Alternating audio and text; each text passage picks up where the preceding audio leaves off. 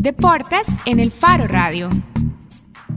Buenas tardes, estamos de regreso en el Faro Radio para nuestra... Muy alegre, ¿verdad? Yo estoy muy alegre por esta situación, la Es que verdad. lástima que estábamos fuera del aire en el momento en que Karen... Hey, Ricardo Vaquerano. Karen, pero es que... Karen sí, hizo- No lo voy a Karen, revelar, sos no lo muy voy a ocurrente. Lo, lo vamos a decir después porque No, tenemos... no, en- no, yo lo quiero decir No, ya. para- no es necesario. Es que Karen dice, ¡Ricardo!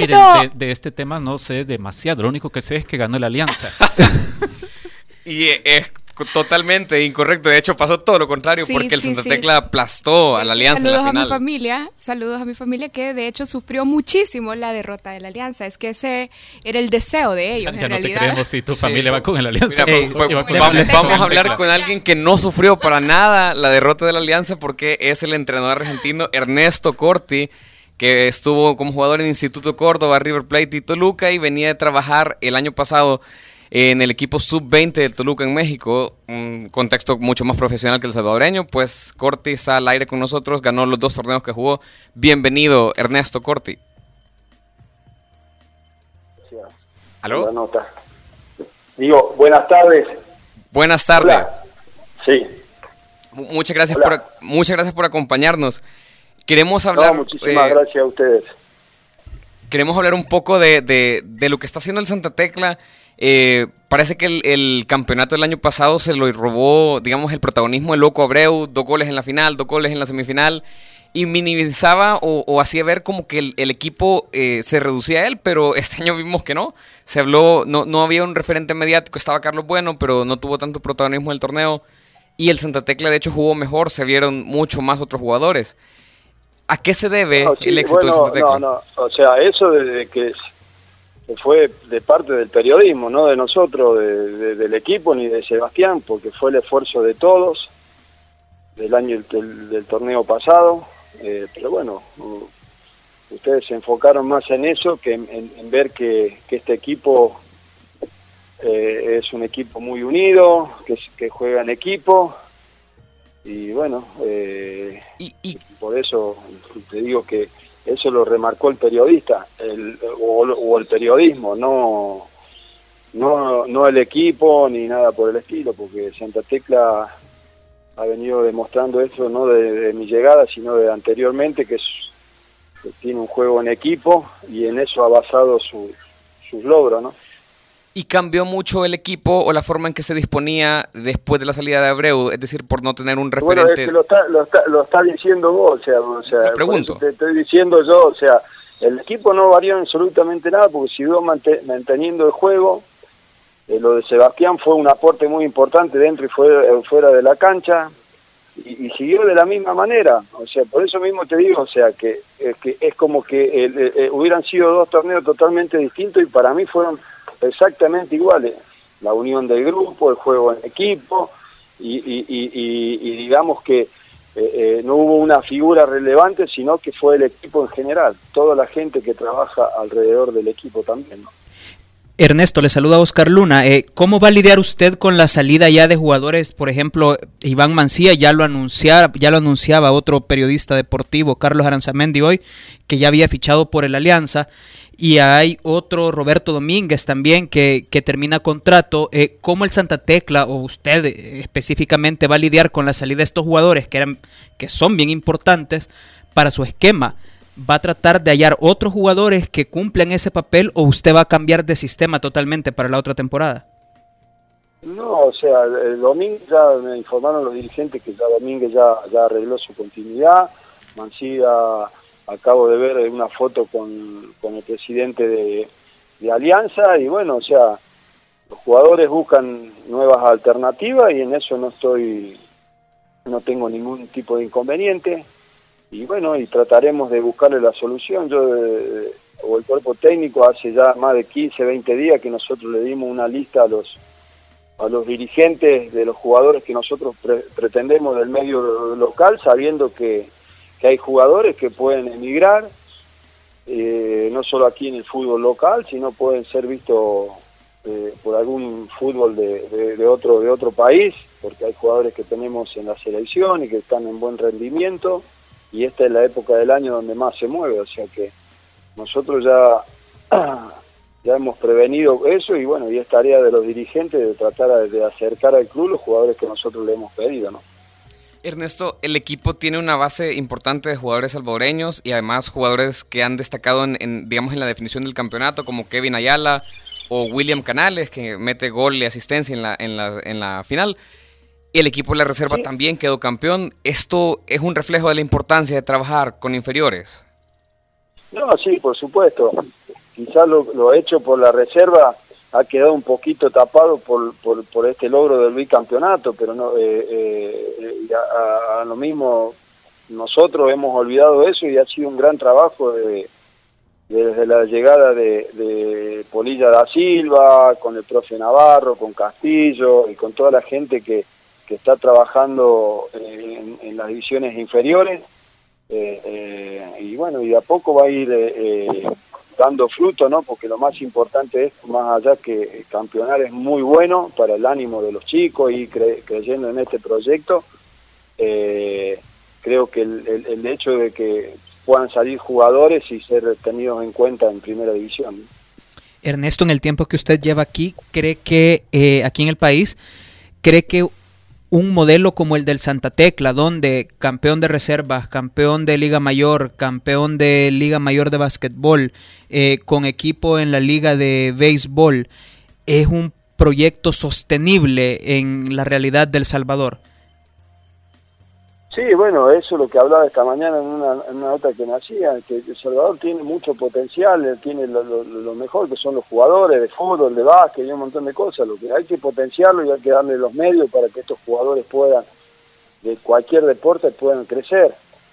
Y no temerle a que eh, gastar, eh, o sea, muchos toman como gasto la inversión cuando invierten en, en procesos de divisiones inferiores, ya sea en cualquier actividad deportiva eh, eh, creo que es, una es una inversión, no es un gasto. Pero bueno, ojalá que las, eh, digamos el, gobierno o la Secretaría de Deporte o, o buenas o grandes empresas que, que, puedan aportar para que el deporte siga creciendo y en este caso en lo que estamos nosotros en el fútbol. O sea que si hay un proyecto y se va llevando de a poco en la medida de lo posible con la con lo que cuesta hoy conseguir, eh, lo, por lo que cuentan los dirigentes, conseguir eh, sponsor o gente que apoye estos procesos. Así que ojalá las grandes empresas que están en este país puedan aportar lo suyo para y que confíen en la gente que administran los clubes para que, que esto siga creciendo. Ernesto, eh, cuando uno habla del, Santa Tecla, piensa en la posibilidad de que detrás de este proyecto en realidad haya un modelo diferente o renovador o refrescante en el fútbol nacional, que hace años que nos viene dando muchas decepciones en el campo internacional, no solo a nivel de selección nacional, sino también a nivel de clubes. ¿Cree usted que hay algo de esto? ¿Hay, hay un modelo nuevo que eh, puede cambiar las cosas, incluso para el futuro inmediato de Santa Tecla, ya cuando tenga que ir a torneos de la región? Supuesto, lo que pasa es que no es un modelo nuevo, es un modelo tan antiguo como el fútbol. Están haciendo las cosas como corresponde, no ser un modelo nuevo, o sea, están intentando hacer las cosas como corresponde. Eh, hay una, una, por ejemplo, ¿qué es lo que no te gusta de El Salvador?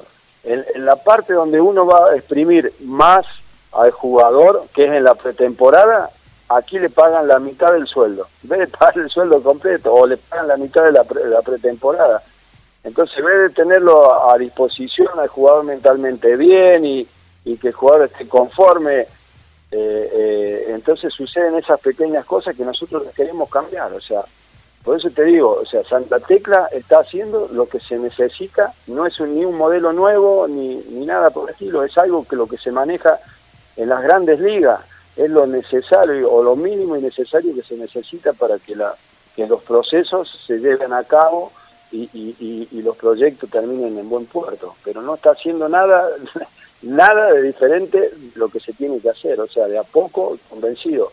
Eso me refería recién, aquí hay cosas que parecen un gasto innecesario, y no es un gasto, sino es una inversión en el jugador, en la infraestructura, en los materiales para, para, para entrenar, en, en los buenos campos de juego, y en todas esas cosas que va a hacer crecer al fútbol salvadoreño.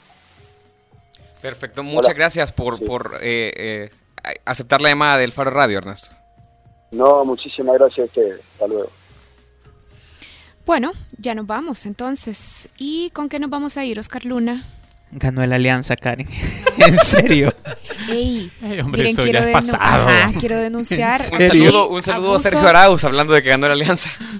Bueno, también eso representaba los deseos de Sergio Arauz. Bueno, pero no, saludos para todos Luna los que pasa en Miss sufrieron. Universo. Vamos, vamos, a, vamos Miren. a poner algo de rock and roll para irnos. Yo lo voy a empezar a, a denunciar a ustedes públicamente también. Algo de rock and roll setentero con bastante influencia de blues. eh, es nacional, aunque el nombre está en inglés, y es el grupo de Fernando Poma.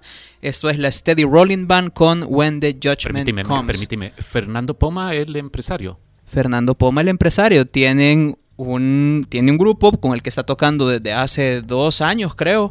Eh, y ahora sacó su primer sencillo desde hace un par de semanas, pero a mí se me había... ¿Y, y- y lo estás eh, publicando o lo vamos a divulgar porque eh, por el significado para un- que tiene que un personaje de la vida política del país, empresarial por supuesto, eh, saque una canción o porque la canción es buena? Porque la canción es buena. ¿Sí? Lo otro también es válido, pero realmente la canción Eh, sí, eso Es quería buena. saber. Buena. Es muy buena. Hey, gracias a todos los que estuvieron participando a través de redes sociales y también a los que estuvieron siguiendo la transmisión en Facebook Live. Adiós a todos. Darle las gracias a la Alianza por ganar. Gracias a la Alianza. Gracias, Corti. Adiós.